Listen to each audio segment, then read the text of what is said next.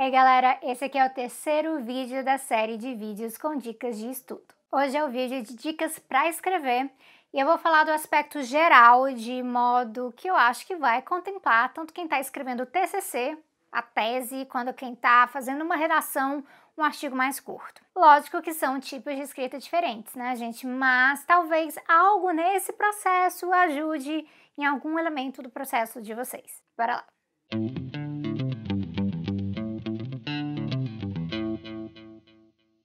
nos outros vídeos, eu vou falar aqui baseado na minha experiência. Eu não trabalho com consultoria dessas coisas, eu, não é algo que eu me aprofundo externamente. Existem outras dicas, é, existem outros jeitos de fazer coisa, então, como sempre, na verdade, se sintam livres para contar suas experiências, até mesmo para falar o que você já tentou fazer e o que não deu certo para você, ok? Eu já agradeço também sua curtida eu peço para você se inscrever se você não se inscreveu ainda aqui no Tezinhos. Então, escrita. Uma coisa muito simples que eu acho que todo mundo sabe, mas não custa nada lembrar, é que para escrever bem, a gente também tem que ler muito. É por isso que eu coloquei esse vídeo depois do vídeo sobre estudo e do vídeo de pesquisa, entende? Porque a escrita para mim é algo que flui dessa comunicação, dessa interação com outras escritas. E isso vale para qualquer gênero de escrita, gente. Ficção, não ficção, verso, prosa. Eu também acho interessante que quando a gente lê muito, quando a gente lê muito uma autora, a gente também tende a pegar coisinhas do estilo dela também, algumas palavrinhas aqui e ali, eu já me vi fazendo isso várias vezes, até como isso influencia o comprimento das nossas frases, parágrafos, coisas assim. Então, supondo que você já sabe disso, dessa coisa mais básica, vamos agora ao processo de escrita. Então, isso passa por planejamento, método e o ato de escrever, um, dois e três. Bora de planejamento aqui primeiro.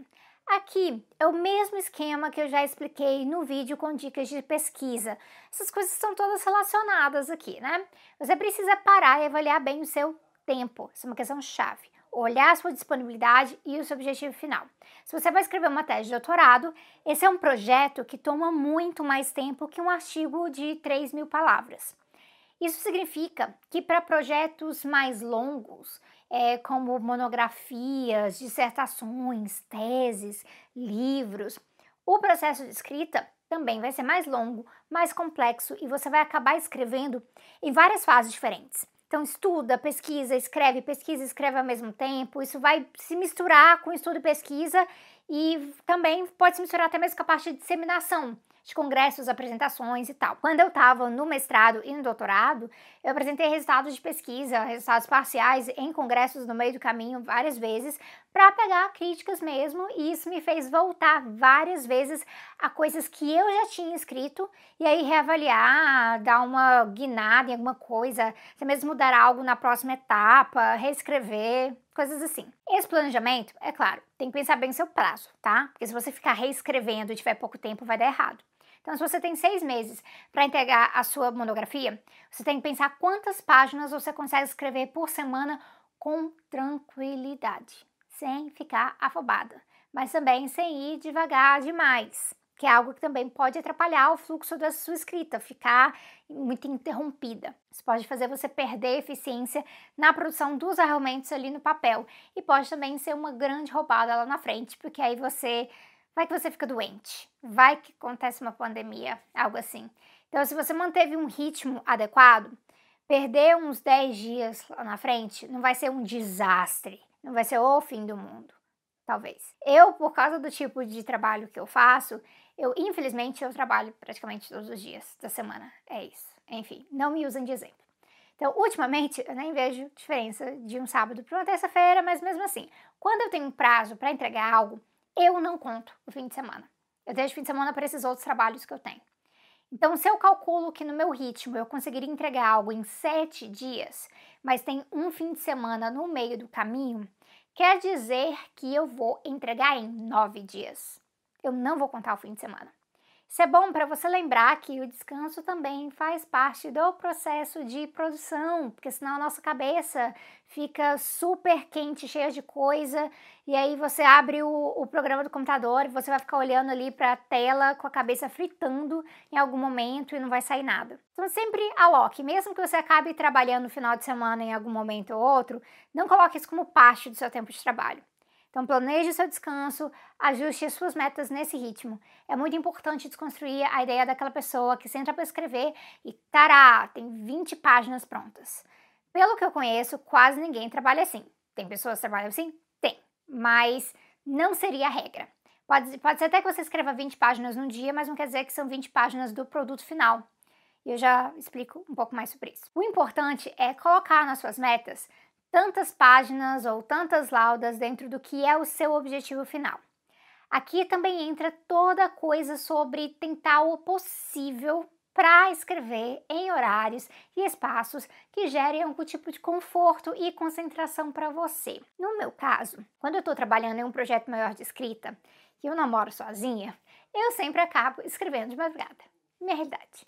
Isso atrapalha muito a minha agenda, isso atrapalha até mesmo a minha saúde. Eu sei que não é algo maravilhoso, mas é algo comum também entre pesquisadores que trabalham mais com entrega final de produto do que com horário X a Y de trabalho. Quem tem dificuldade de escrever com muito barulho, feito eu, acaba indo nesse caminho. É algo que acontece. Recentemente eu comprei um abafador de sons que minha irmã me recomendou mas o negócio é desconfortável, então não sei, não sei se vai dar para acostumar, mas pode ser um caminho para escrever durante o dia, quem sabe. Enfim, no seu planejamento, você tem que alocar o tempo de revisão também, que é uma coisa que muitas pessoas esquecem. Então, seja a revisão que você mesmo faz, é, mas também a revisão que passam para você tá, fazer. Então, assim, quando o seu orientador te devolve a coisa e pede para você fazer tantas modificações antes da data final de entrega, da defesa, antes de passar para a banca, coisas assim. Agora, o método de escrita. Eu não escrevo nada que vai ser publicado, então, tipo um artigo ou um livro, sem fazer um mapa mental antes. Isso é muito importante para evitar perder a linha no meio do caminho. Então, na verdade, na hora de fazer o projeto, eu já faço esse mapa mental para fazer o projeto que é para evitar a saída tangente na escrita, de fugir do objetivo final. Não que não seja possível, ou até mesmo desejável fazer adaptações, o resultado final sempre vai ser diferente, tá, gente? Mas você quer evitar que se torne outro projeto completamente, que aí vai destoar do que você combinou com editores, com orientadores, etc. Publicação é um negócio que pede que você fique atento às propostas, tá? Por isso que tem o projeto de qualificação para ir qualificar e aí fazer a associação em cima daquilo que você defendeu na qualificação, saca? O mapa mental, ele é bem simples, pode ser numa folha de papel ou num aplicativo. Tem vários aplicativos hoje em dia para isso, na verdade, tem um monte, eu joguei na internet, achei um monte mesmo. Então, no computador eu já usei o Mind Maple e no tablet eu já usei o Notability mesmo, que eu amo até como caderno, adoro. Mas isso é com vocês. O importante do mapa mental é que ele te ajuda a anteceder desdobramentos do seu tópico de escrita. E aí te ajuda a definir melhor né, o que vai dar para abordar, o que não vai dar para abordar, porque não cabe, porque não dá tempo, porque sai muito pela tangente, ou porque você precisaria de mais pesquisa ainda para abordar, coisas assim. Então é uma boa forma de centralizar os seus argumentos. A partir daí, eu faço duas coisas: um mini resumo que pode ser que você já tenha esse mini resumo lá da sua proposta, quando você mandou algo para um congresso. E aí eu faço também um sumário temporário, bem daquele jeito. Ah, aqui vai agradecimentos, aqui vai introdução, capítulo tal, chegar até a conclusão, lista de referências. E aí eu vou dando nome aos capítulos e aos subtópicos. Então, esses nomes, eles podem mudar no final. O importante é que eles orientam seus tópicos. É uma forma de eu ter sair imaginando como que o resultado final vai ficar. Se for parte de uma pesquisa nova ou com muitas etapas, tipo um doutorado, aí eu começo a fazer aquilo que eu mostrei para vocês no vídeo de dicas de pesquisa, que é usar Flipchart para colocar as anotações, os post-its, organizar as ideias, só que agora organizar em termos desses capítulos, o que vai onde. Dá para vocês também em um caderno ou em uma parede. Eu gosto da coisa da parede, gente, já usei muito. Você cola as coisas na parede e fica lá olhando para elas. Ah, olha só, isso faz sentido com aquilo. Parece aquela coisa de documentário, de investigação, sabe? Fazendo as linhas. Isso ajuda quando falta inspiração. Mas no Flipchart e no caderno você já pode fazer isso colocando nas estruturas, bonitinhos.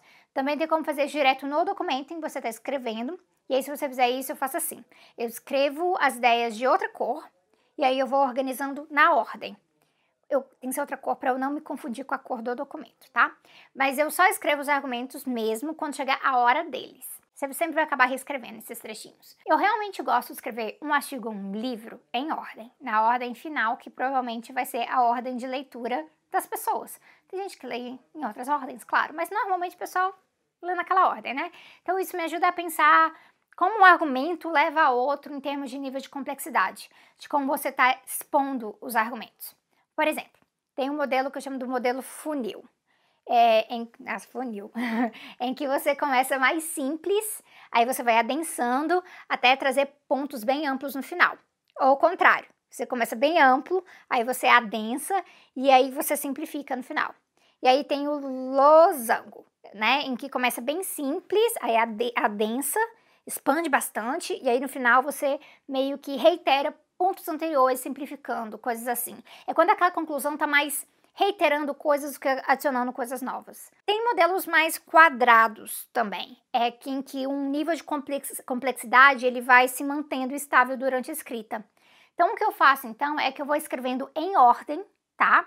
Mas sempre que vem uma ideia sobre outra parte, eu vou lá naquela parte e eu escrevo de outra cor, sabendo que mais para frente eu vou reescrever e até mesmo mudar de lugar. Caso na introdução você faça aquele famoso Adiante, discutirei tal coisa. Vou falar de tal coisa no capítulo 2. Já corre lá para aquele lugar, para aquele capítulo e coloca o que seria. Não esquecer de falar de coisa X, para não esquecer. No final você vai revisar tudo para garantir, mas é bom ter esse lembrete. Eu gosto e te ajuda lá na frente também. Sobre o ato de escrever em si. Tem dias que são mais produtivos e dias são menos produtivos. É assim. Não adianta forçar e achar que sempre vai ser maravilhoso se o seu objetivo é qualidade. Por isso que a questão do tempo ser adequado é tão importante. E lógico, isso também te indica a razão da sua monografia não ter 300 páginas. Não vai dar certo no tempo que te dão para isso. Não foi feita para ter 300 páginas. Eu escrevo e eu salvo o tempo inteiro também, de trauma mesmo do programa travar e perder alguns parágrafos, então sempre façam isso. Acho que todo mundo faz isso, todo mundo já passou por isso na vida. E eu gosto de ir escrevendo e revisando mas tem quem deixa para revisar tudo no final. O jeito que eu faço, normalmente é assim. É, eu não sei se dá diferença na qualidade de revisão, tá? A gente não faço ideia. Mas para mim, deixa a coisa menos maçante no final. Porque eu vou revisando pouco a pouco, e quando chega no final eu posso fazer uma revisão mais leve, mais de conexão, mais na base da leitura e só procurando os errinhos mesmo. Na hora de revisar, eu uso o controle de alterações do programa isso me ajuda muito, é uma das minhas funções favoritas. E claro, eu vou criando outros documentos com versões. Então, fiz uma revisão, salvo aquela versão 1, aí eu já passo para revisão versão 2. Não somente por causa do backup que eu faço isso, é, backup eu faço todo dia, mas eu pensando bem na linha de poder rastrear as modificações comparando um documento com o outro. Eu comecei a fazer isso, na verdade, por conta de um problema que eu tive, porque uma vez eu achei que eu tinha ido, ah tá, aceitar alterações. E aí eu fiz na verdade, foi clicar em rejeitar alterações. E aí eu não li de novo. E aí deu errado. Então, assim, tendo outros documentos, você vê, ah, tá, é por isso.